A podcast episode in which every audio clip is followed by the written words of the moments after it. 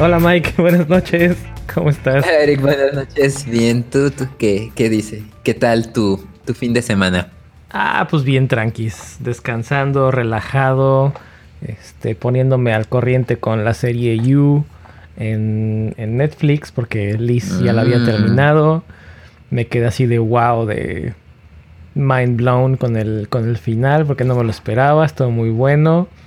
¿Qué más estuve haciendo el fin de semana? Mm. ¿Viste el Super Bowl o no, el no, de hecho, fíjate que no, no vi el Super Bowl ni vi los comerciales. Esos los estuve viendo ya como que más offline después del Super Bowl. Y este, y tengo mis favoritos por ahí en, en las notas y, tengo ahí un par de mm. cosas de, que platicar de eso. ¿Qué más estuve haciendo? Eh, ah, estuve, estoy en un meetup, no me acuerdo si hace ocho días lo habíamos platicado. Estoy empezando a ir a un, a un meetup de web developers por aquí cerca. Eh, web developers, en mm, general, la, mayoría de los que han ido han sido como que más novatones, entonces voy como que más en plan mentor para lo que haga falta. Y ha estado interesante. Hay varios que son como que están haciendo como este shift de carrera. Entonces ha, sido, o hay uno que está, que acaba de salir de la universidad y que está haciendo como que un, side project. Entonces ha estado interesante ver cosas, ver nuevamente los las cosas que le cuesta trabajo a la gente que apenas está entrando para como que poner los pies en la tierra de los problemas con los que te topas al inicio. Y pues ayudarles y pues de ahí también sale igual y luego hasta material para, para plática y para... Oye, eso está chido. y los... Y, ¿Los encontraste con, con, la app de Meetup normal? Ajá, con la de Meetup. De repente me llegan notificaciones cuando hay nuevos meetups de los, de los, de los temas que me interesan. Mm. Y este, bueno, de todo esto salió el. Eh, estoy haciendo un. como si fuera una especie de banderín este, con un código QR y con una, con una etiquetita de NFC para poner un link para información del, del meetup para los que llegan que luego no, no, saben dónde o cómo. Ah, porque acaban de hacer un, un Slack la, hace 15 días, es cada 15 días. Entonces acaban de, oh. de, abrir un Slack y estaban todos así como que, ¿qué? ¿Dónde está el link? ¿Y cómo? ¿Y dónde? Y bla, bla, bla. Entonces me ocurrió hacer un QR code con la URL de, de la información de dónde vaya a estar y mientras estaba haciendo eso dije, ay, pues con un shortener. Y ajá, y si, si hago un bit.ly, con bit.ly no puedes actualizar luego las URLs. Total que para no ser el cuento largo se me ocurrió hacerme mi propio link shortener con, un script de menos de 30 líneas en PHP y con Airtable. Entonces ya, ya hice, hice un post y luego lo migré también a Node.js y si quieres más adelante lo platicamos un poquito más a detalle. Va. Esto fue, mi, fin de semana. Me hiciste recordar un este. Ya voy a poner la liga. Ajá. de un Tumblr. fotos de gente escaneando códigos QR eh, que está vacío el blog, ¿no? Sin post todavía, desde el 2012. ok. O sea que nadie lo sabe escanear. sí, Pues de hecho hay, me acordé que había un Reddit igual de eso, ¿no? Que era como el shitpost de los códigos QR. Pero y pues entonces súper fácil. Bueno, ah, bueno, que no, hemos platicado de eso oficialmente. Estábamos hablando de eso offline ahorita antes de empezar con el episodio. Pero bueno, nos tienes que dar una noticia. Pero ajá, sigue con el shitpost. Sí. Sí. Bueno. sí. Ponen este. Eh, era, era una publicidad, ¿no? Como un anuncio espectacular o un algo así, ¿no? Un tabloide en el periódico de baja nuestra app para hacerlo y vienen las instrucciones. Bus ve a la App Store, encuentra una app de QR, escanea el código, así como todos los pasos, ¿no? Y luego ponen o visita www. Así. Pues, Suele suceder. Pero bueno, a ver, para poner en contexto, cuéntanos, Mike, ¿tú qué hiciste el fin de semana? Ah, qué coraje. Pues. Sorry, tú no me este dijiste que no habláramos de eso, así que ya lo eh, sacamos a eh, tema. Eso sí. Pues este fin de semana fui el sábado a al Telcel a aclarar este mis, mis datos fiscales y a preguntar por un plan, pues con más datos, ¿no? Porque un, amigo, el, el, Jesus tiene ese plan de 16 gigas al mes, super pro, y creo que solo era 100 pesos más de lo que estoy pagando ah, ahorita. 16 gigas, pues ya que te den los, ya que hagan planes ilimitados, ¿no? Pues de hecho, para bien podría ser ilimitado, o sea, la otra vez este estábamos haciendo cuando hicimos el road, trip de escalada, iba este Jesus flexeando sus datos y pues en la carretera iba poniendo videos de YouTube así este como si fuera ADO, ¿no? Entonces, y pues obviamente no, no se le acabaron. Y aparte, no te cuentan los datos de si usas Instagram o Twitter o Ajá, redes útil. Ajá, entonces pues, pues, estuvo nice. Y bueno, el chiste es que fui a preguntar por eso y pues pues tenían ahí el, el iPhone como equipo en ese plan. Entonces dije, pues, pues dame un iPhone. Aparte, como... Dos para llevar, ah, joven, por favor. Y uno para qué. Sí, bueno, lo que fue el último, el tipping point, fue que a, a Susie, a mi esposa, se le había estrellado su celular obscenamente. Entonces, pues dije, no, pues saco el iPhone y mi otro cel que no está roto, pues lo puede usar ella ahora. Y pues, y pues eso fue. Entonces estuve ahí. Entonces sabemos iPhone. Habemos iPhone. Anduve ahí el sábado en la noche. Ah, todo el tiempo este, logueándome en todos lados, pasando mis, pues las apps autenticadoras, el Auti, eh, conectándome al Slack. Este, ¿No usaste pues, la, la, aplicación de migración que hay? Creo que hay una, una de migración de Android a iPhone, ¿no? De Apple. Ah, ni sabía que había eso. Así de novato. Cuac, cuac. Pero pues ya quedó, ya quedó migrado todo lo que se tenía que migrar. Cool. Bueno, pues ahora sí, hablando de QR codes, ¿quieres escanear un QR code con iPhone? Nada más abre la cámara.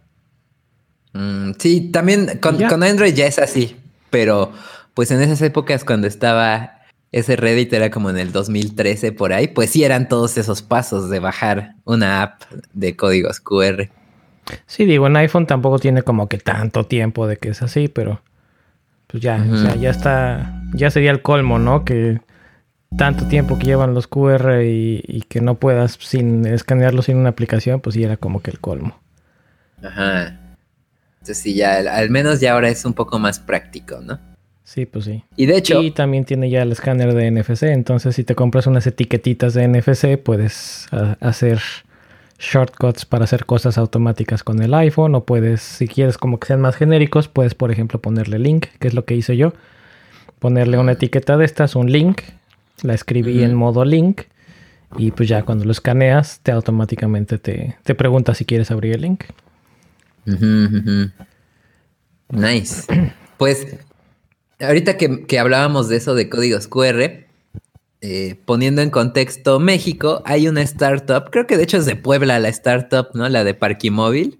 Ah, eh, buenísima. no me acuerdo si es de Puebla, pero, pero sí, buenísima. la verdad es, que está.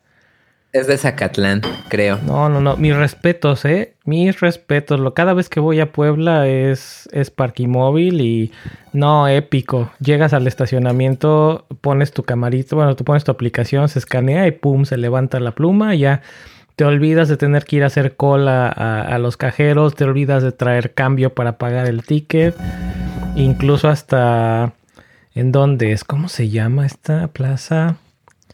En, mm. donde está Walmart, en Puebla. Hay una plaza que eh, tiene Walmart. ¿Vía San Ángel? Ándale, creo que sí es Vía San Ángel. Este, si vas a Walmart también te validan tu ticket con una. Sí, también en el Mega. cosa. Sí, sí, sí. Sí, súper, súper práctico, ¿eh? Si tienen carro, tienen iPhone o tienen y tienen teléfono Android o iPhone y no lo están usando, la verdad están desperdiciando su vida, su tiempo. Sí. Y pues es más rápido y sin bajar la ventana y así, como que más seguro. Bueno, el chiste es que esa, esa funciona a base de, código QR, como dice Eric. Y también los. Sorry que te interrumpa. También Cody. No Cody, el de notas que tenemos nosotros, sino Cody, el, nuevo de mm, transferencias interbancarias en México entre todos los bancos. También funciona con QR y también ya lo probé y mis respetos para la implementación. Pero, a ver, bueno, va mi duda de Cody, porque ese sí yo no lo he ocupado. El código QR, digamos como código QR personal. Se te está metiendo ruido estática cada vez que hablas. No sé si se movió alguno de tus cables. Ah, lo apachurré por accidente. A ver, aguanta. A ver, ¿ya, ya está mejor? Ya, ya se arregló. Sí, se estaba apachurrando con mi silla. este. A ver, la, duda es: ¿el código QR personal de Cody o, o como sea que funcione, ¿es, ¿es dinámico o tiene siempre un mismo código QR cada quien? Mm, desconozco la implementación exacta. Lo que sé es que en la aplicación, lo puedes hacer en la aplicación de tu banco o lo puedes hacer con una aplicación específica que sacaron de, de Eh, mm. la, cuando lo activas, porque tienes que activarlo en tu banco, cuando activas la aplicación en, la, en, la, aplicación de tu banco, bueno, más bien, cuando en la aplicación de tu banco activas Kodi, tienes que confirmar, creo que tu número de teléfono. Ok. Y esto no sé la verdad cómo funciona internamente, pero activa tu cuenta para que puedas recibir eh, transferencias como si fueran literalmente los, los clásicos SPAY. Y eh, generalmente lo, que he visto yo, por lo menos en la aplicación de Bancomer, y no me acuerdo en la de qué otro banco, es que cuando generas un código para hacer un cobro, te pide eh, la cantidad. Entonces, pues obviamente está cambiando el código QR porque es, es diferente cantidad, son diferentes datos a final de cuenta. Pero si utilizas, y bueno, y con la aplicación del banco puedes cobrar y puedes pagar. Pero si utilizas la aplicacióncita esta de Cody, así tal cual, es solamente, esa solamente te deja hacer cobros o generar códigos QR para cobros, no te deja hacer pagos, porque obviamente no tiene la información del banco. Mm. La activas la, aplicación de Cody eh, y con esa puedes generar un código QR sin cantidad.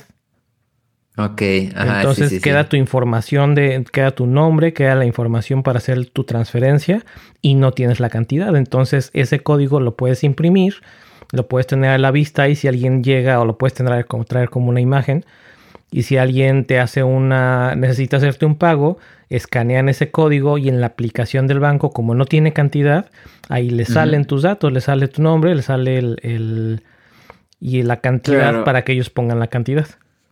Es como el equivalente al de PayPal, ¿no? El PayPal Me. Solo que la es lo único que no esto que no me encanta es que solamente funciona con tarjetas de, o con cuentas de débito, cuentas de cheques y mm. tarjetas de débito. No, mm. no funciona con tarjetas de crédito. Eso es lo único que no me encantó. Pero fuera de eso, la verdad es que está dentro de lo práctico y no práctico, se me hace bastante práctico. A mí me hubiera gustado más que hicieran algo como lo que hay en los bancos aquí en Estados Unidos que se llama CEL, Z-E-L-L-E. E. Eh, y lo único que haces es igual abrir la aplicación de tu banco, das de alta a, a, la persona con la que le quieres mandar, ya sea con su número de celular o con su correo electrónico y ya, eso es todo. No tienes que escanear ningún código. Oh, nice. Nada más lo, pones sus datos, pones la cantidad y pum, se va. Igual, nada más funciona con cuentas de cheques. No funciona con tarjetas de crédito. Pero te ahorras el paso de tener que hacer un código QR. Lo que se me hace práctico y lo que me gustó del código QR es que para personas que no aceptan pagos con tarjeta y no quieren meterse a recibir pagos con las terminales estas chiquitas de... Se me olvidó cómo se llaman Está la de las que se conectan al celular. ¿no? Y la de. no me acuerdo, hay otra. Que también está buena en, México. La verdad es que le dieron al clavo cuando metieron esas en México también. Este, la ventaja de esas es que pues no necesitas una terminalita. Nada más es alguien que tenga su cuenta de, débito y pues escanean y pum, ya te pagaron. Y llega instantáneo el depósito. Nice. Pues es que lo, que iba a decir es que tenía el, dato, el, el chisme de que ahí en los parquimóvil, hasta muy recientemente y en plazas relativamente nuevas, como por ejemplo la de Solesta acá en Puebla, están poniendo el código QR como un poco dinámico, ¿no? Que se cambia ahí en la entrada, es como un display. Pero generalmente nada más está como ya. Yo no he visto que cambie el ah. código de parquimóvil. En Solesta lo único que tiene es que tiene fondo rojo. pero no cambia el código. Pero no, pero no sabemos si no cambia entre días. O entre Nunca se me ha ocurrido escanearlo con un escáner común y corriente, no con la aplicación. Pero estoy casi mm. seguro que lo, único que tiene, lo único que es es un, ID seguramente. Ha ser un UUID o algo por decir, por el estilo. Es posible. Porque lo que hace la aplicación es leer ese código de barras y mandar la, petición. Digo, no lo he, tampoco lo he analizado, no he puesto como que un. No he puesto Charles en el celular cuando lo hago, pero así estoy casi seguro. Llegas, abres la aplicación de Parky Móvil escaneas el código QR y lo que es es nada más un UUID o un ID similar. Entonces ese ID toma tus datos de tu cuenta en la que iniciaste sesión en tu celular junto con la cosa esta y manda la petición y ya hacen como que el, tu check-in en donde estás y ya. Y cuando haces checkout, lo único que hacen es corroborar el, el, tiempo de entrada contra el de salida y tu saldo. Ajá tenía un dato estadístico de que tenían un porcentaje muy, muy alto de fraudulencia ellos, así de que, pues, o se salían sin pagar o cosas así. ¿Y cómo? Como, no, no, pues no sé exactamente, pero era algo así como el 30% por ahí. Órale. No, pues ahí sí no tengo ni idea. Digo, nunca me he puesto a ver qué información es la que manda el celular cuando haces, pero estaría interesante verlo. Ah, pues bueno, si te interesa hacer la prueba, tú que todavía, tú que andas por, por esos rumbos, Charles, no sé si has utilizado antes Charles Proxy en, la Mac o en, una máquina con Windows, pero Charles Proxy tiene soporte para iOS. Entonces puedes hacer un proxy local para ver todas las peticiones que hace tu celular. Claro. Lo, lo pones en tu celular, digo, obviamente lo pruebas antes de, de usarlo para no estar ahí atorado en el, en la pluma de entrada, lo activas con anticipación, ves que funciona bien y cuando llegues lo activas antes de llegar, haces el, escaneo del código y ya nada más ves que fue la, petición que hizo a la entrada. Así de sencillo y vas a ver todo lo que haya mandado tu celular. Headers, este, API keys, eh, el body, el endpoint, o sea, todo lo vas a ver como si estuvieras en la computadora. Cool. Pues, muy bien. Er, ese, ese era mi, mi dato de ahí, de, eso de los parquimóviles. Órale, esa no me la, no me la esperaba, la verdad, ni se me hubiera ocurrido, la verdad. Este, imaginarme si, si tenían o no tenían problemas fraudulentos, o bueno, problemas de gente que se sale sin pagar. Pero o bueno, no sé si sea solo de Parquimóvil, porque pues según también de, por ejemplo, del Rappi o de Uber Eats, pues un, gran porcentaje de órdenes pues se las cancelan o así y, absorben el costo ellos, ¿no? Porque Y Combinator. Entonces, igual es así, pero era un número así como igual como 40% o algo así bien loco. Pues estaría bueno saber si hay alguien de Parquimóvil o hay alguien de Rap. Bueno, de Rappi, pues obviamente sabemos que Jesse está en Rappi. Este, nada más que pues, no ha podido entrar aquí. Ni no sé si pueda compartirnos esa información. Pero igual si hay alguien que esté con Parquimóvil y quiera entrar al... Quiera eh, compartir con nosotros su, así que su experiencia con, con el equipo de development o el equipo en el que sea que estén, pues estaría padre tenerlos en, en algún episodio. entonces, pues era así de que les canceló a alguien este, pues un pedido porque se tardaron. Pues no es como que ellos se lo van a regresar al restaurante, ¿no? Sino pues ya se lo quedan, ¿no? Este, o, o si le estaban trayendo cosas de, no sé, del Costco o así, se lo cancelan o pasó algo, pues ya se las quedan ahí en una bodega. Ese tipo de cosas. Que se note el flexer de Y ¿No te hacen un cargo por adelantado? Sí, o sea, no, sé qué, estará pasando, o sea, pero... Intenté hacer una compra cuando estuve en Puebla con, con mi mamá de súper. No, quiere decir, no quiere decir que, el, no quiere decir que el cliente pierda, o bueno, o sea, a veces sí, sí te, te regresan o, o algo. Más bien lo está absorbiendo ahí el Y Combinator. Sí, pues sí. Todo sea con, con este, ¿cómo se llama? Monopolizar el mercado, dinero al, tirarle dinero al problema. Sí, sí. Y bueno, eh, pues... Pues ya llevamos 20 minutos platicando de, de random. y ni siquiera hemos empezado con links. Pues está chido porque ni ha llegado nuestro invitado oficial, así que puede, ser un capítulo medio random, cotor. Pues está bien, o sea, no hay ningún problema. ¿Cómo ves? ¿Quieres empezar a tocar este algún links? A ver, va. Tengo uno eh, muy interesante. Déjame ver si lo puedo abrir. ¿Cuál? ¿El de Pictures of People Scanning QR Codes? Ah, bueno, ese ya, sí, ya, ya, vimos que, está, de También está muy interesante. bueno, este es, es un dato que es, es, un post del blog de Cloudflare.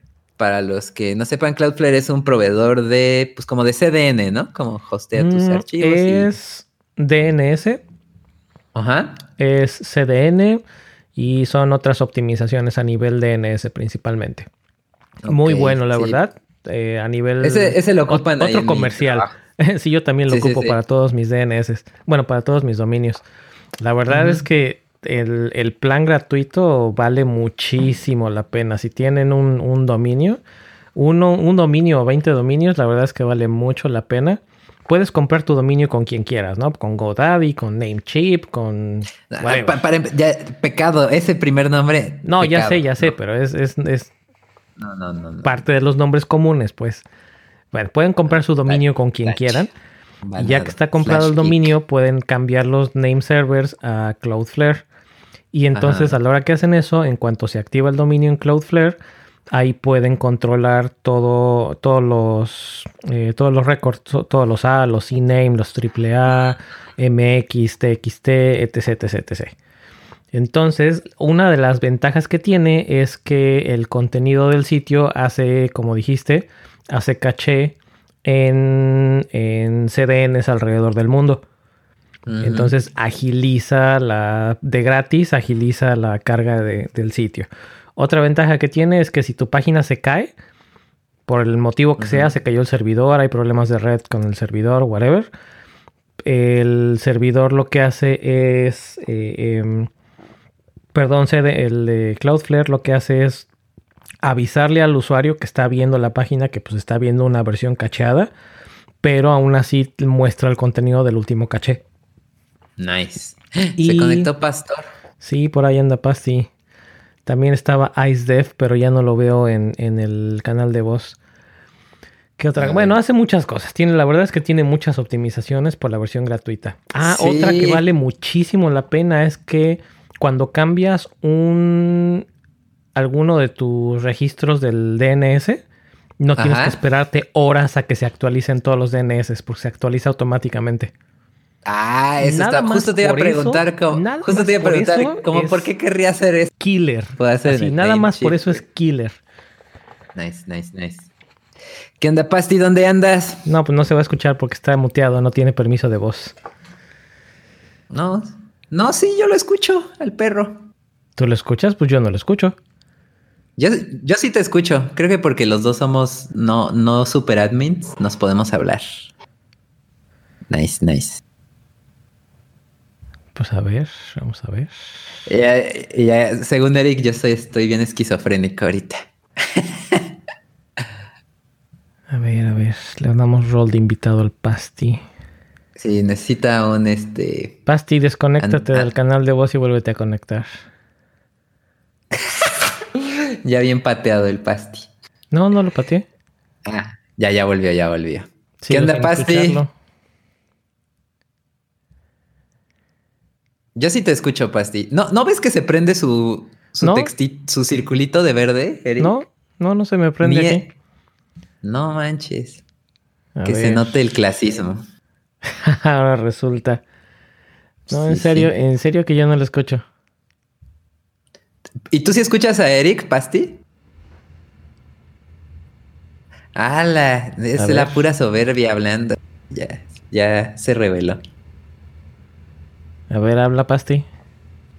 Hola, hola, ¿me escuchas, ¿me escuchas, Eric? Ahora sí, ya te escucho. Probablemente lo tenía yo aquí muteado, no sé por qué. Era la soberbia. Sí, sí. El chile sí. A ver, ahora sí, Pasti, bienvenido al programa informal o al episodio informal mientras si es que llega la invitada.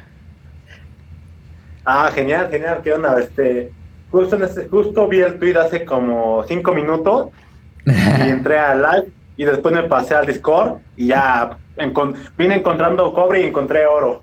Bien.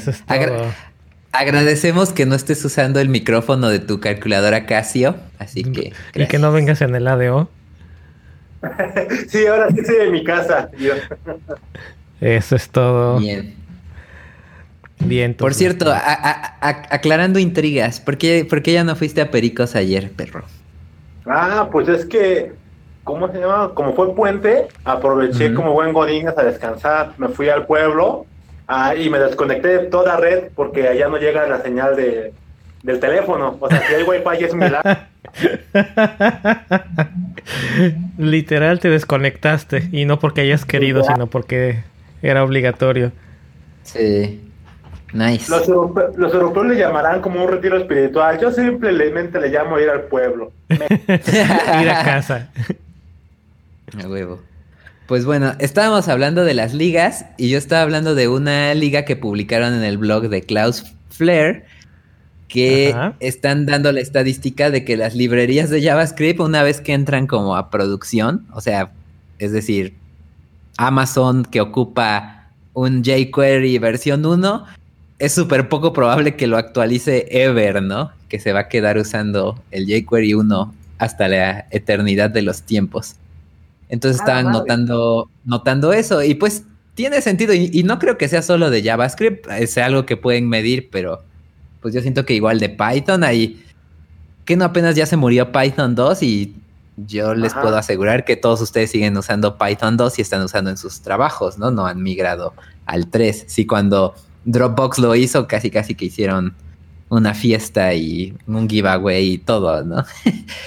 Pero la migración de Python lleva años, ¿no? O sea, avisaron con mucho tiempo que ya iba a ser como que así de, oigan, ya está deprecated, ya no lo usen, ya no lo vamos a soportar. Claro, pero pues la vida real es que ah, siempre habrá algo más urgente. Siempre, hay algo, pero si te avisan con un año de anticipación, pues... Si es una aplicación a la que le estás dando soporte actualmente, digo, eh, no estamos hablando de una aplicación que está nada más ya en mantenimiento, ¿no? Estamos, vamos a hablar de una aplicación en la que estás trabajando constantemente, estás agregando nuevos features. Te están diciendo que la base de lo que estás haciendo ya no va a tener soporte. Por seguridad, deberías de, tomarlo como una prioridad alta el empezar a migrarte a, la versión nueva. Pues esa sería una buena práctica. No, no, no. O sea, no, estamos hablando de, estar en la última versión. O sea, estamos hablando de que dejes de utilizar. Eh, no, pues el... un, un, equivalente del mundo real. Cajeros automáticos con Windows XP. Ay, con, COBOL y, Windows no, no, un, poco, un poco más aterrizado. Cajeros automáticos con Windows XP. ¿Hace cuánto tiempo que dejó de soportarse Windows XP? Mm, pues como tres años. Buen de años. No, no, no, mucho más. O sea, ya tiene un no, buen porque... que dejó de soportarse oficialmente. o sea, sí hubo una extensión de soporte, pero. Y esas cosas son críticas, o sea, ni siquiera es no, es, no es tu aplicacioncita en la que haces check-in cuando llegas a la oficina, es un cajero automático, o sea, no, no, no. Pues, pues sí, y seguirán usando Windows XP. Por Eva Neva. De hecho, no, no, sé, no sé si supiste, pero habrá sido el año pasado, por ahí, o, hace dos años, si no me equivoco, igual y Pasti se sabe la nota, que hubo una serie de ataques coordinados ahí en Monterrey o ahí en el norte de México, que unos güeyes mandaron pues unos pues, ciertos comandos a, una red de cajeros de allá y todos escupieron así, como en las películas, vaciaron así su, dinero y ya estaban ahí esperándolos porque ya sabían a qué hora iban a vomitarse todos y ya les bajaron, eran como 30 millones de pesos o una loquera así. Porque no tenían software actualizado. Claro, la base de datos no estaba actualizada. Exactamente. Porque pues yo lo, ¿no? La vida es un riesgo y nunca nos va a pasar. Ah, pues, por ejemplo, otro ejemplo clásico, así como dices el de Python, MySQL. Años, que, es? Después del 2038 ya no funcionan. Y lo que estaba escuchando en otro podcast, no me acuerdo cuál, es que decían, ah, pues sí, la primero que dijeron que fue, bueno, tenemos de aquí hasta el 2038, así que no hay prisa. Ajá. ¿Y qué hay de aplicaciones donde hay, por ejemplo, créditos bancarios que te hacen los cálculos de 20, 30 años? Pues ya valieron. No todos son científicos. Ya valieron sombrilla, porque todo llega, en cuanto llegas, estamos en el 2020, sacas tu crédito a 15 años, son 2030, bueno, vamos a decir que lo sacas a 30 años, pues ya valiste. ¿Qué? ¿Qué? Porque 2020 y 30 es 2050, ya pasaste al 2038, así que de ahí, del 38 en adelante ya valieron todos tus, todas tus fechas de cobro. Claro. De hecho, eh, quien, quien, mencionó ese, tema fue el podcast del universitario Cero Dragon. Él, este, como está chavo, pues ve esos temas todavía. Ah, Ándale, sí, los, no, pero antes de escucharlo con ellos, lo escuché también en otro podcast. Ah, bueno, yo lo escuché ahí en el podcast de él. Sí, sí, ya me acordé. De hecho, ellos fueron los que mencionaron ese caso específico, pero lo, lo que sí había escuchado yo del, el, era lo del web 2038, pues tenemos tiempo. Pues yo lo que sabía era que lo del lo que pasó del Y2K, lo que fue del el año 2000, que, que las computadoras iban a dejar de contar después del año 2000. No me acuerdo que cómo estaba la onda, ¿no? BIOS, nada más tenía dos años. Bueno, tenía dos ah. dígitos para el BIOS. Pero ya ni existe el BIOS, hasta donde yo sé, pero sí era el BIOS que tenía dos dígitos. En muchos, en muchos casos hicieron un hotfix que fue pasarlo o sea que en vez de que fuera del 2000, se corrió al 2020. Y entonces volvió a pasar como que otro mini Y2K el año pasado. Eh, pues en, muchos sistemas legacy, ¿no? De bancos que hicieron el hotfix, este, a huevo, pasar 20 años el Y2K y pues volvió a pasar, ¿no? Y ya no, no sé qué habrán hecho, supongo que otros 20 años. Pues otro hotfix. Pues sí, ¿no? No, no lo veo mal. Si se sirvió 20 años. Quiero, quiero hacer mención que esa solución fue dar el 6 y miren lo que acaba de pasar. Al fin veo un ejemplo en el que todo sale mal. Gracias. Pues no salió mal, lo volvieron a empujar otros 20 años. De... Pues que ponte a ver las personas que arreglaron ese problema en el 2000. Pon tú que haya sido alguien que no haya sido un becario. Vamos a poner, no sé, un, un developer no sé, unos 30, en sus 30, pon tú 40. Hace 20 años, o sea, ahorita ya tiene 60 años. Es una persona que ya está jubilada. O sea, esos, esos fueron literalmente el... Y la persona que, que, hizo eso para empezar fue...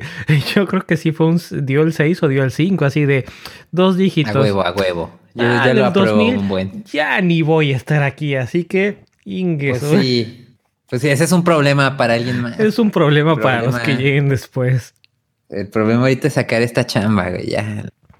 Alguien más que se haga cargo de eso. Y ahora él se dedica a dar conferencias, a hablar del Clean Code. claro.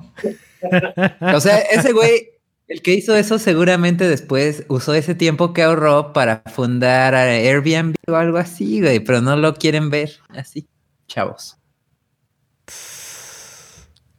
Indeed. No, no, no, no, no, no. Sigo creyendo en que ah, le hizo a alguien y ahorita está, no sé, en algún lugar no tan bien. ese güey, ese güey no hizo eso porque estaba minando Bitcoin cuando salieron en 2008. Ese güey es Satoshi. bueno. No, no, no.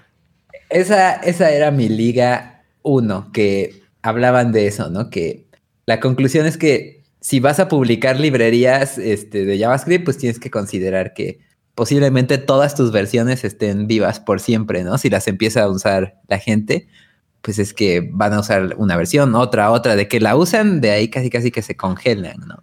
Por siempre. Si vas a liberar algo, es como, es como tener un hijo, no nada más es tenerlo. Tienes que mantenerlo. Pues quién sabe, quién sabe, igual y te lanzas por unos e-cigarros. pues sí, también es válido. en el mundo real se puede. Porque en el mundo digital no. Que creamos. Pues, pues sí, vean a. ¿Cómo se llama? A huevo, a huevo, a huevo. Velo. ¿Con Redux? Ahí está, ahí está, exactamente, ahí está lo que Pastor decía. ¿Crees que Dan no está sufriendo porque Redux está chafa? Y así, no, güey, él ya tiene acciones de Facebook y ya le vale verga. Y ya nomás se dedica a recibir quejas de tuiteros estresados porque él quiere y ya. Sí, y, y retuitear shitpost de Redux. A huevo, güey. Es, y lo más importante, chavos, chavos, y lo más importante, leer la crítica seria y audaz del buen David Jacro. Saludos. Ah. Ese Jacro nos ha dejado, nos ha dejado colgados con, con la invitación aquí. Oye, dónde está Jacro 2, güey? Por cierto, ahora sí. No, pues ahora no. Está bien, está bien. Bueno, para todos los que se estén este, preguntando. Bien coronavirus. Y a todo esto, ¿qué pasó con Jacro?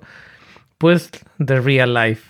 Así que no, no, no, habíamos hecho anuncio oficial, pero creo que ya es momento de hacer anuncio oficial que nuestro amigo Jacro pasó de ser host oficial a ser host invitado. Sí, eh, se fue por, unos e-cigarrillos. por motivos de real life. Se fue por, exactamente, se fue, se fue por los e-cigarettes, por los cigarros e. Se fue a vapear. sí, la vida real, trabajo y eso de dar el, el 15 está canijo. Pues ya no le quedaba tiempo.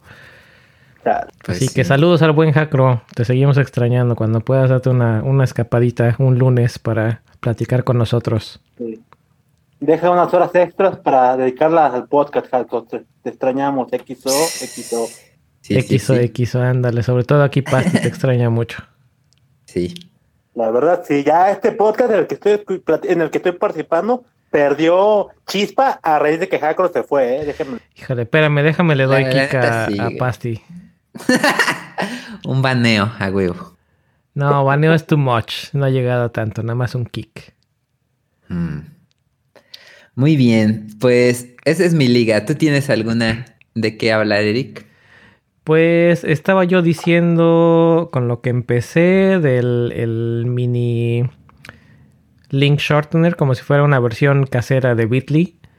Este, por ahí lo publiqué también en Dev2. Me falta publicar la versión de, eh, de JavaScript, pero la de PHP ya está. Es un scriptcito de 20, como 25 líneas. Menos de 25 líneas si le quitamos si le quitamos líneas vacías. Pero así, súper super facilísimo. Con un Airtable. En Airtable eh, agrego la, URL a la que quiero ir. Solito utilizo el mismo ID de Airtable para el registro. O para el record, para la, para lo que quiero leer. Y ya, con ese mismo ID eh, genero mi, short link y lo puedo poner con mi dominio. Entonces, cuando entras a la URL, el script de PHP jala la información, hace el, cross-reference, agarra el ID, jala la URL de Airtable y le hace un redirect al browser.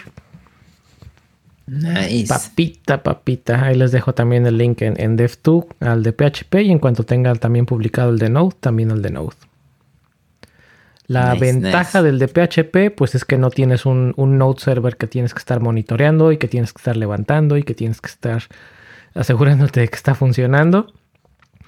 La, eh, la desventaja, entre comillas, es que pues, si quieres que sea una URL limpia, pues necesitas un HT Access. Pero también lo estoy incluyendo en el, en el post de Dev2. También muy sencillo de hacer. Cool. ¿Tú, Pasti, traes alguna liga que te ha hecho considerar tu vida? Pues sí, no venía preparado. Ay, saco mi... no venía preparado, pero. Ahora que estoy en la casa, te... ¿estás en la compu o estás en el celular? Antes de que nos pases el link. En el chat estoy en el celular. Acabo de prender la compu. Ok. Bueno, entonces si nos puedes pasar el link aunque sea por el chat, te iba a pasar las notas, pero si no, pues aunque sea por el chat para obtenerla. Va, va, va. Sí, bueno, ahorita el post que les voy a compartir es uno de sobre testing. En mi afán de entender el testing en front, he estado buscando, leyendo, buscando algo que me lo dé peladito en la boca, aunque te cagues, Mikey. Pero este, eh, ¿cómo se llama? Es un, se llama el título es Testing en para React moderno, traducirlo malmente al español. Este, me gustó porque como que entra por partecitas, te describe por qué agrega cosas a tu package JSON ah, ah, y este cómo configura tu, pues este, ¿cómo se llama? Para, cómo configura Jest, cómo haces, cómo lo montas con Encime, o Enzyme, no sé cómo se pronuncia. Y la descripción Pero que no, ya está no está ya deprecated. El otro día estaba escuchando en Event Loop que ya estaba deprecated Enzyme. Está raro porque hasta el momento, menos en tu página, no han dicho nada, entonces confío en ellos todavía. Bueno, sorry por interrumpir, pero lo que yo leí es que sí ya estaba deprecated. Anyway, ajá, te, te, explica peladito y en la boca. Sí, sí, eso me ha gustado y con y ya está como que sus referencias de, bueno, su opinión del, tipo de por qué es usar los métodos, ¿no? Mount versus shallow versus render para probar los métodos, ¿no? Entonces ya como que me queda más claro, ¿no? Yo creo que eso es más de testing para alguien básico como yo. Y ya dice, ah, no, pues tiene más sentido esto. Igual se las paso. Es de un tipo que se llama, ay, no sé cómo se llama ese tipo, Artem Sapin, es un alemán. Oye, pero entonces, ¿qué es lo que no te quedaba claro? ¿Qué es lo que no tenías claro? ¿El, el por qué hacer testing o el cómo hacer testing en React? No, no, no, o sea... Porque todo lo que me acabas de decir es React. Sí, tal cual. Es que, por ejemplo, el por qué hacer testing o la razón de hacerlo, esa sí me quedaba clara. Lo que no me quedaba claro es el por qué, por qué testear un, este, un componente eso es lo que no me quedaba claro, no, no veía razón. Dije, es que cómo voy a probar que el HTML que haga tiene que ser igual a un HTML que voy a crear y, o sea, mm, yo creo que me divagaba demasiado en esos Ok, y a ver, para ventaja de todo, para ventaja del público, ¿nos puedes explicar qué fue lo que aprendiste de eso? A huevo, a huevo. Eso está feo. bueno, entonces, ¿te quieres que lo bueno, lo pongo entonces yo en mis palabras, sin conocer cómo funciona Jest y cómo funciona Ensign y cómo funciona esto. Lo que yo he hecho en mi experiencia en testing, tanto con Angular como con, con Ember, no es que hagas un testing de que el HTML cuadre. lo que vas a hacer es eh, estoy asumiendo que quienes nos escuchan tienen por lo menos una vaga idea de que es un unit test. Sale en un unit test, pruebas, que, pruebas tu función pruebas que cuando le pasas un input, te regrese un output. Punto. Es lo más básico. Entonces, lo que yo he hecho de testing en el UI generalmente es que también cambian los nombres como la gente cambia de calcetines. Es integration testing y acceptance testing. Entonces, lo que yo conozco como integration testing es la forma en la que la explico es básicamente unit testing de componentes o unit testing de UIs. Tienes un botón, cuando programas ese botón, o vamos, vamos un poquito un poco más elaborado, tienes un formulario de login, ¿no? Entonces, lo que vas a hacer en, este integration testing no es revisar todo el HTML de ese, unit, de ese formulario de login. Lo que vas a hacer es revisar que si le das clic al botón, se mande llamar la función correcta. Que si pones un, un texto en el username y en el password y le das clic al botón, se mandó llamar el, evento correcto con los datos correctos. O sea, literalmente estás haciendo unit testing, pero del, componente a nivel UI. Y luego lo que yo conozco como acceptance testing es más bien la integración de ese componente dentro de toda una página. O sea, literalmente sería como un usuario. vas, a, vas a imitar el flujo de un usuario de entrar a esta URL, revisar que algunas, revisar cosas básicas en la página, que tenga el título correcto, que tenga esto correcto, que tenga aquello correcto, que el, formulario exista, que el, state de los botones sea el correcto, que si escribo algo en un input y luego escribo algo en el otro input y le doy un botón, el browser haga un redirect o me muestre un mensaje de error. O sea, eso es lo que yo conozco en los diferentes tipos de testing de UI. Ahora tú dime, Pasti, si lo que yo dije hace sentido te, te hace sentido a ti y si hace sentido contra lo que viste en la versión de React. Ya, sí, hace sentido, porque cuando yo estaba probando, creo que no, lo, no lograba hacer el salto de un unit testing en algo de back, que tal cual tú pruebas método o función, a algo de UI del lado de React, o al menos del lado de una orientada a componentes. Y por lo que mencionas, tal cual, sí, sí, es lo que había leído. Y una de las, yo creo que algo que me cambió el chip fue el, el que, ellos me, el que ellos me decían, pruebas componentes pero chiquitos, ¿no? La razón de hacer TDD o testing es que pues tenga todo modular y que sea fácil de testear, para que sea fácilmente desacoplado y así pues siga tu flujo, ¿no? y cuando ya estás acostumbrado, cuando ya estás acostumbrado a hacer testing, incluso desde cuando ya tienes un poco de experiencia haciendo testing, desde que estás haciendo el componente, te cae, te, como dices, se te prende el chip y dices, no, esto no lo voy a hacer así, porque si no después no voy a tener ni puta forma de probarlo. Ojo aquí, Suarro, aprende de testing.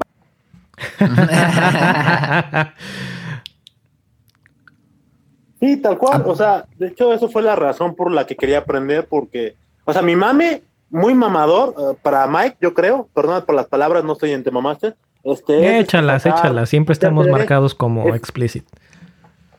Venga, es hacer TDD. La idea es hacer la prueba, definir la prueba y después codear. eso, nunca lo he hecho y no he visto a nadie hacerlo en la, en vida, en la vida real. Nadie lo hace en la vida real, güey. El chile. yo, tengo amigos el chile renuncia, güey. Nunca lo he visto que lo hagan en la vida real. Hacemos testing después, pero nunca he visto ese flujo en la vida real. no, tengo un amigo que lo está haciendo y me basta con él para creer que sí se puede hacer. ¿Cuándo comió por última vez ese güey?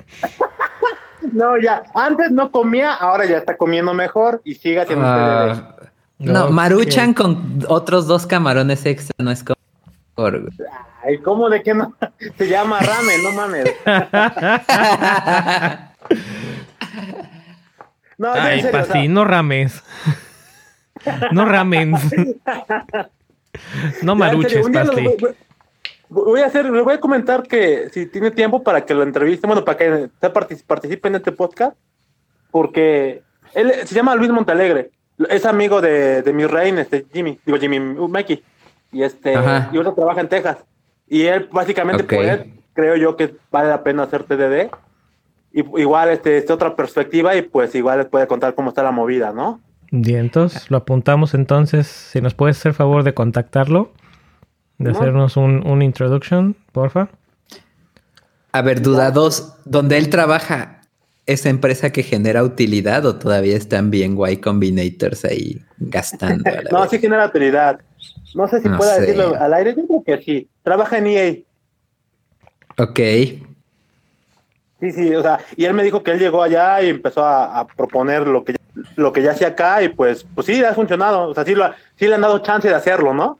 Entonces, tengo mm. esperanzas en que yo también pueda implementarlo. Y si no, al menos ya saber, ¿no? O sea, es más por el ego, tal vez por ahí. ok, ok.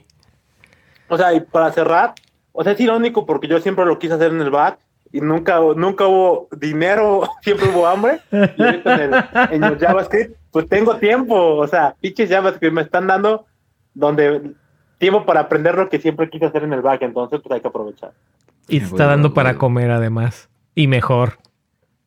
Exacto. Sí, sí, güey, aunque, aunque arda, aunque arda, güey, dilo ya.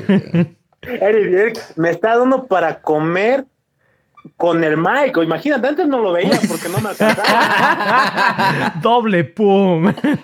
Así, aunque me arda. no, ¿por qué te va a arder? Al contrario, velo como una evolución. Pinches llaves que, me dieron. Ya no eres Pichu, ya eres Pikachu. Sí, sí. ya, ya. Sí entendí esa referencia. Eso es todo. Bien. Pues yo tenía otra liga. Échalos, échalos. Y va, va de la mano con lo que, con el tema que acabamos de tocar. Y es que eh, Puppeteer, para los que no sepan, Puppeteer es este, una herramienta de automatización de test de, de frontend, precisamente es para hacer este. Bueno, se puede usar para muchas cosas. Ajá, para controlar este, el browser. El Puppeteer me parece que trae el, el engine de un Chromium, pero también lo puedes poner para que controle un Chrome completo, ¿no? Según yo, utiliza los WebDrivers de Selenium. O bueno, no, utiliza el estándar de WebDriver. Entonces, prácticamente puedes aventar el browser que sea. Siempre que soporte eh, Pues, pues no. Pero, pero, pero, pero, pero, este update. Pero este update empieza a, hacer que eso sea una realidad. De hecho, por eso era significativo esta versión. Que ya te digo, en un inicio era Chromium o Headless Chrome. Y a partir de esta versión ya va a poder controlar Firefox. Y pues la idea es que en siguientes versiones vaya controlando otro tipo de browsers, ¿no? Como Selenium, precisamente.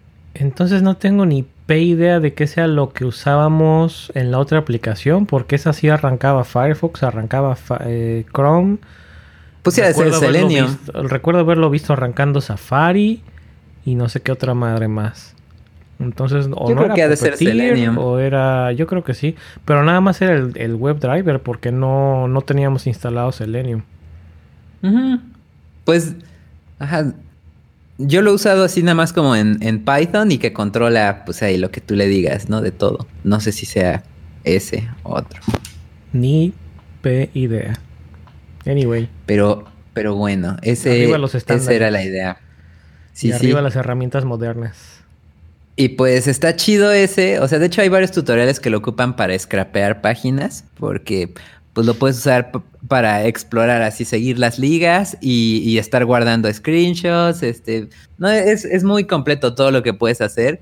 Y escribiéndolo con JavaScript, este, pues así bonito de async await. Entonces está, está muy bien escribir test con eso, es muy bonito. Cool. Esos serían los tests de integración o los end-to-end, Pasti. Exactamente. Donde estás literalmente imitando al usuario. Cool. A ver qué más. Oye, comentábamos un poquito de los comerciales del Super Bowl. No vi el Super Bowl, nunca he sido fanático del fútbol. Eh, para los que nos escuchan en México y en Latinoamérica, el fútbol normal, el fútbol americano, para quienes nos escuchan en Estados Unidos, el fútbol. Nunca he sido fanático, pero me ha gustado ver los comerciales. Aunque siento que últimamente les han, han, bajado mucho. Porque lo que yo espero en un comercial del Super Bowl es atacarme de la risa. Y este. no, no estoy esperando que me hagan. Este. Cambiar mi forma de pensar. O no estoy esperando que me hagan que me hagan llorar o que me hagan, no sé, cualquier otra cosa, ¿no? Entonces estuve viendo muchos de los comerciales y los que me hicieron botarme de la risa y están buenísimos son los de Walmart, el de Walmart. Eh, con unos aliens. No quiero hacer spoilers para que los vean, la verdad, pero a mí los que me gustaron mucho fueron los de Walmart. No sé si ustedes los vieron. Eh, los de Pringles, porque salen Ricky Morty, están buenísimos. Eh, los de Cheetos, porque sale MC Hammer. El de Heineken está muy bueno con, el actor más reciente de James Bond. Está muy bueno. Y creo que tú usabas Dashlane, ¿no, Mike? Para passwords. Sí. También hay uno de Dashlane que está buenísimo. Unos comerciales muy buenos. Los encuentran en YouTube. Por ahí tengo un, un, link con algunos de los comerciales, pero en YouTube de seguro los encuentra. ¿Tú viste? Tengo el dato de la estadística. Eh, Vi unos cuantos, este, vi un, como una recopilación donde salían raperos, entonces e, ese fue el que vi, pero no, no he visto más. Y tenía el dato de que un comercial de 30 segundos del Super Bowl este año costaba 5.6 millones de dólares. 30 segundos. Es No, y darle dinero al problema para, para O sea, no sé, no sé. O sea, ¿qué, qué, ¿Pero ¿qué tan eficiente es eso? ¿Cuál fue la audiencia? ¿5 millones, dijiste? 5.6 millones. Sin contar, obviamente, el dinero de producir el. 6 millones. 6 millones. ¿Cuánta gente vio al Super Bowl? Digamos 7, con todo y producirlo. Ah, déjalo, en, déjalo en 6. Déjalo en 6. ¿Cuánta gente vio el Super Bowl? ¿No tienes ese dato? Mm, no lo tengo. Bueno, pues ahí, sacas, ahí sacas cuentas en cuánto, cuánto está costando tu tiempo de ver el Super Bowl. Pero, pero pues no es como que tengan las mismas herramientas de medición que pues con las publicidades por internet, ¿no? Que sabes exactamente cuánto lo vieron, exactamente cuánto estuvo tu CPM, este, todo eso. No, yo decía nada más por curiosidad de saber cuánto, en cuánto valora la gente de la NFL, en cuánto valora el, tiempo de, las personas que están viendo el. Y a lo que a lo que yo iba, imagínate meter ese mismo budget, pero así en en publicidad de redes sociales súper este, específica, ¿no sería mejor? O no, no sé, no sé, tengo mis dudas. Pues es que en el Super Bowl tienes muchísima gente de muchas edades, de muchos lugares, de, o sea, es súper amplio. El Super Bowl no nada más lo ve, no nada más lo ven millennials, lo ve gente que no tienen incluso ni un celular o que no tienen redes sociales. Pero pues si le metes un dinero así, sí, sí encuentras. Por mucha lana que, le metas a Facebook, hay gente que no estamos en Facebook. No, pues no Facebook, pero pues así como. Fue un ejemplo, fue un ejemplo. Hasta. No, pero espectaculares. O sea, con ese varo puedes meter espectaculares, este. Aparte de con redes sociales, todo internet, así plagas internet, plagas este real life y siento que puedes llegar a más personas. No sé, no sé. no sé, también depende cómo, cómo sepan hacer el anuncio, porque fíjate, recuerdo haber visto uno de los Seyman Names y yo creo que se tiene fácil cuatro años o más un anuncio de los Seyman Names. Y lo sigo viendo en el cine. El mismo anuncio lo sigo viendo en el cine y me sigo botando la risa cada vez que lo veo. O sea, eso es dinero bien invertido, porque le, metieron la lanísima del mundo para producirlo, como dices, y para aventarlo en el Super Bowl. Pero después de ahí no, han tenido que no han tenido que volver a hacer otro comercial de esos. Porque sigue saliendo y sigue saliendo. Y es más, apenas acabo de ver que le hicieron una variación mínima al final. Así mínima, pero sigue siendo el mismo comercial. A lo mejor ya no les alcanza para invertir en otros y ahora pues están ocupando sí, ¿Tú crees que a Mars no le, no le alcanza para invertirle a otro? Se quemaron el budget de 15 años. Ajá, y no fue redituable, a lo mejor no fue redituable y no, pues ocupa el mismo, ya ni modo. Eh. Porque, porque si tuvieran un chingo de dinero, pues eh, yo creo que estarían generando, tirando dinero a lo, a lo bestia, ¿no? Porque pues tienen chingos de dinero. Pero pues no tienen y pues ya tienen que, tienen que ahorrar. Modo austeridad on. Modo austeridad por los próximos 10 años. No sé, no sé, pues sí. 4T on. Exacto. lo otro es que los comerciales en el Super Bowl, por lo que he visto, se ha visto como un espectáculo para, oh, ¿qué comerciales aparecerán ahora? O sea, ha sido como la pues expectativa, ¿no? ya no nada más es el, Super Bowl y ya tampoco nada más es el show de medio tiempo, ya también son los comerciales. Ya. Que por cierto, el, show de medio tiempo estuvo bien chido. Ayer lo, vi, y este, muy, muy cool, muy ¿Sí vale la pena ahora sí? Sí, es, se, se, rifaron esta Shakira y ah, Jennifer López. Ok, andábamos. Entonces. Andaba diciendo, un comentario ah". por ahí en Twitter de quién fue, de Burítica. Este, ah, dos, dos, dos, dos artistas colombianos en, en, el escenario, no me importa quién sea, solo por eso lo veo. Yo, en su momento no tenía yo ni pe idea de qué estaba hablando. Y después me cayó el 20 que era el Super Bowl. Y mucho después me cayó el 20 que estaban Shakira y Jennifer López. Yo. Ah, y sí, o sea, comparado. Porque vimos ese, lo vi con Susi, vimos ese y dijimos, comparar con el de Beyoncé, ¿no? Así otra como artista de, ese, de esa talla, ¿no? Femenina. No, no se compara. Sí, sí, sí, elevaron mucho el juego. Así ya te estoy pensando ¿Qué, qué, cómo pueden elevar más el juego? ¿Qué, ¿A quién tienen que llevar el otro año o así? Estuvo chido. Sí le echaron ganitas, pues. Sí, ya hace rato vi un, un, pues no era un GIF porque tenía video, una breve animación, me imagino que es del intro de, del espectáculo, pero no sé, no sé si era Shakira o Jennifer López que está como quedando de vueltas en un tubo. Ah, sí, era Jennifer López. Pero le cambiaron música como si fuera de los voladores de Papantla. Ah, sí. había otro. Buenísimo. Había otro que ponían arriba las solteras o algo así, mi amiga. está arriba del tubo. Está arriba, así. Cosas así. Hubo mucho meme, o sea, también habla de la calidad del Super Bowl también, ¿no? Sí, sí, sí. Grandes pues, memos. Ok, ok. A ver, Pasti, este creo que tiene que ver, eh, sobre todo con tu incursión en el mundo, en el mundo del frontend. Eh, cuando estaba este, baboseando en, en Dev2, me encontré con un post que decía, which CSS framework, if any, for my portfolio website. O sea, básicamente estoy haciendo mi portafolio, soy novato, estoy haciendo mi portafolio web ¿qué framework de CS le meto? Si es que quiero, si es que le meto alguno. Y encontré una respuesta buenísima, pero quiero que me digas tú qué es lo que opinas. ¿Estás, acabas de salir o tienes poca experiencia en frontend? ¿Estás haciendo tu portafolio? Igual tú, Mike. ¿Qué, ¿Qué, CSS, qué framework de CSS le metes a tu portafolio? Te voy a, decir primero la respuesta de Pastor in real life. Qué puto, pero dilo, a ver. la respuesta de Pastor in real life fue darle fork al de Pogue. no fue así.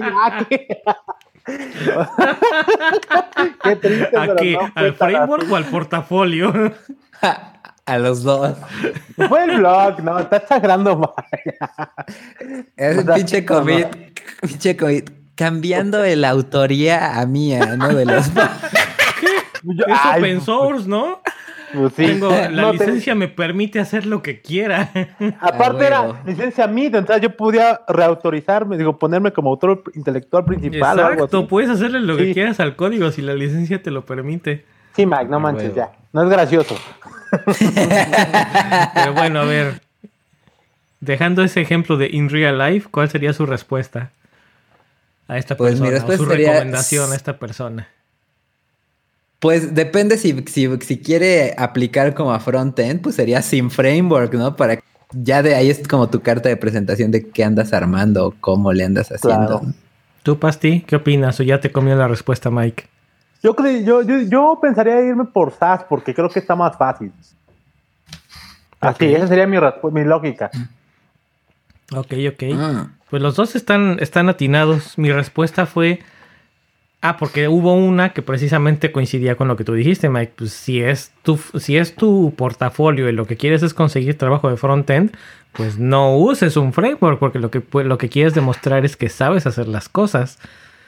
Y mi respuesta a esa respuesta fue bien por esa, pero a final de cuentas es un portafolio, entonces lo que quieres es demostrar todo lo que sabes. Así que siempre que no mezcles todo en un solo lugar, pues si es, tu portafolio, es como que, no sé cómo traducirlo, pero es como tu playground.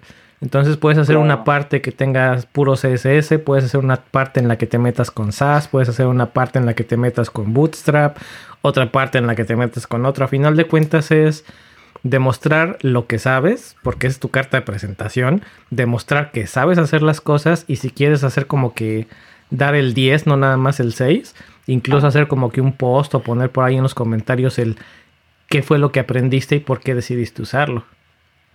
Porque eso le da también muchísimo valor. Si yo estoy buscando a alguien para trabajar en frontend y veo que tiene esta variedad y que sabe, no nada más sabe seguir instrucciones de cómo hacer las cosas, sino que entiende lo que está haciendo y además me da, me da razones de por qué usó, qué aprendió, qué no le gustó, qué le gustó, pues oye, pues me, está, me está dando muchísima información nada más con ese código. Aguanta, Eric, vete más despacio que estoy anotando todo lo que dices. no te preocupes. Este, le puedes dar play ya que esté publicado el episodio. Eso. La, la realidad dos es que también te, ahí ya te viste idealista, pero del lado de del que está reclutando. Eh, ese güey anda buscando su comisión, güey. Ahí con que traiga un keyword por ahí que diga frontend, te va a mandar la propuesta porque ese güey le vale verga, él quiere su comisión. no, pero estás fresco, no tienes, no tienes proyectos, no tienes nada que mostrar. O sea, pues sí, si, vas a hacer frontend, pues sí tienes que saber CSS. Eso es de ¿Ah, ley. Bueno, tienes que saber maquetar. Bueno, deberías de saber. si, quieres demostrar que sabes hacer las cosas y estás haciendo tu portafolio, pues deberías de saber. No, no, momento, momento. Si quiero demostrar que sé hacer las cosas, me dan la chamba y la resuelvo, se acabó. Independientemente ¿Cómo me demuestras para que te contrate? No, pues ah, ve al pues, Pasti, pues, el Pasti bien contratado, güey. Que se, que se vean los hechos, güey. Sí, pues sí. Yo les dije, yo sé ser front. Se acabó. Que los, que los ah, pues hechos respalden. A huevo, a huevo. ¿Sabe? Y pues el que lo contrató ganó su comisión, güey. Así está, así es la vida, güey. No, pero yo no estoy hablando del recruiter, yo estoy hablando del lado del equipo ya cuando están entrevistando. A nosotros, pues nosotros no. bueno, yo, yo estoy del lado del equipo que va a contratar, no del, del, recruiter que está buscando a la gente. A nosotros, el proceso que nosotros tenemos es de ya interno en el equipo. Es a nosotros nos mandan el, porque le mandan un challenge, un code challenge a la persona que va, que está tentativamente entrando. Entonces nosotros vemos el, el, código que hicieron en ese Code Challenge y si nos llama algo en específico, pues hacemos, tenemos después una, una llamada con la persona que lo hizo y tenemos opción de preguntar por qué hicieron las cosas, qué hicieron, qué no hicieron, qué les hubiera gustado hacer, etcétera. ya, desde que hay entrevista y Code Challenge ya filtraste 80% de In Real Life, güey. Pues sí. A ver, te cuento mi historia similar. Me mandaron un challenge en otra empresa que no voy a mencionar, pero Mike sabe cuál es. Este, fui, este. Bueno, así como si tú quieres los arrobamos en el after, porque ya nos estamos empezando ahí sobre tiempo. Venga, por ejemplo, me. De rapidín. O es más, si quieres, ahórrate la historia, la dejamos para el after. Va, va, va. Sas. Entonces, no, no se te olvide, apúntala para que no se te olvide la historia. Sí. Ok. Mike, ¿algo con lo que quieras cerrar?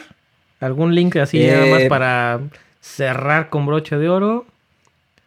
Pues no, pues ahorita ya, ya me quedé sin, sin links. Bueno, igual y, y les... Por ahí dejé Hablando de... 216. Ah, a ver, ah, pues está este buen link que puso Eric, que es este una liga que dice de 216 trabajos remotos para developers en PayPal, Zapier, Toggle y más. Ese es un post de Dev2 y pues para aplicar, ¿no? Los que quieran vivir hashtag remote life como, como ah, pues como nosotros tres, güey. Ay, mira, curioso. Qué curioso. Así que, pues ahí está, ¿no? Ya, para que inviten el ramen. Las notas. Voy a tratar de publicar el episodio rápido para que valga la pena. Porque si no, si lo publico después de una semana, pues como que ya de esos 216 no creo que sigan estando los 216. Y vienen este seccionados en frontend, back y full stack. Así que ya se la sandwich. Apliquen y ahí nos arroban para que nos ganen, ganemos nuestra comisión. Ojalá. ok, muy bien. A ver, entonces, teníamos por aquí algo más. Ok, pues bueno, quería comentarles algunas cosas. La primera, quienes nos están escuchando en el episodio grabado, pues obviamente como Pasti el día de hoy es un mega ejemplo claro de esto. Si quieren participar con nosotros en vivo, ya sea dentro del episodio o con comentarios y mensajes, o simplemente no quieren esperarse a que se me ocurra eh, editar el episodio y publicarlo, pues les recordamos que transmitimos en vivo todos los lunes en punto de las 8 de la noche hora de México.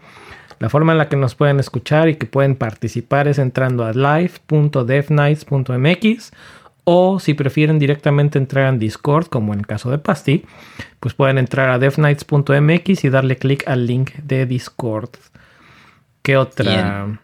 A ver, ¿quieres echarte el otro, el otro plug, Mike? Por ahí en las notas. En las otras notas.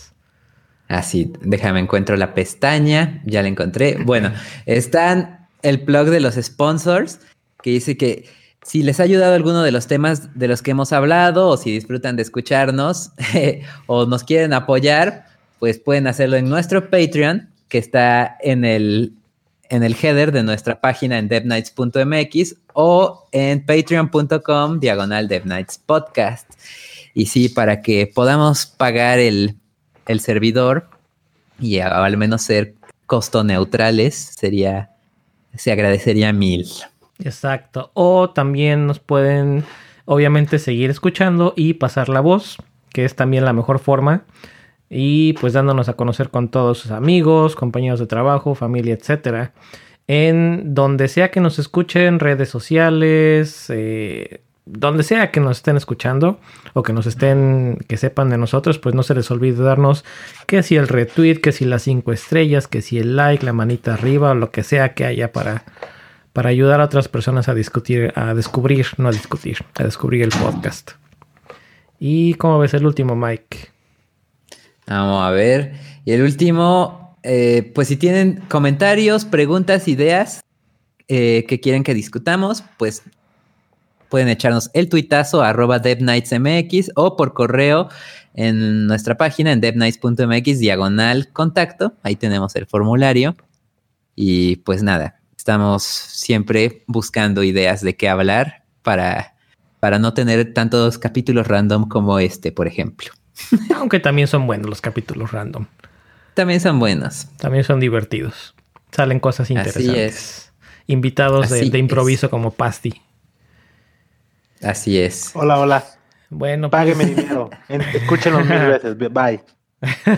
Eso es todo. Pasti, Mike, muchas gracias por estar con nosotros. Pasti específicamente. Gracias por desmutearme, te agradece. Eso es todo. Amigos, entren, sí lo hacen. Neta que no sé por qué estabas muteado así, en buen plan. Soberbia, la soberbia plena. Entren, amigos, sí los desmutean. Ya soy prueba, estoy fe y legalidad. Ok, ok. Eso es todo. Pues ya estás, Mike. Este, Pasti, también, ¿quieres aventarte el blog de dónde te encontramos en internet? Claro, claro. Este, bueno, me encuentran en Twitter como Pastor, Pastor, P-A-Z-T-H-O-R, y en Instagram igual. Y básicamente son las dos redes en las que más estoy, ¿no? Y ya cualquier cosa por ahí me pueden arrobar, o en el podcast de Mamá este podcast, pero ahí, ahí solamente se las vamos a mentar, así que ahí no entren. no, si entren nada más.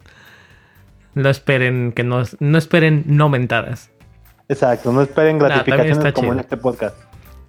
Correcto. Vientos. Muchas gracias, Mike. Nos quedamos entonces en el after. Muchas gracias a todos los que nos escucharon en vivo y a todos los que nos escuchan, pues, obviamente en formato de podcast. Nice. Gracias. Bye, bye. No se me vayan, no se me vayan. Bye, bye.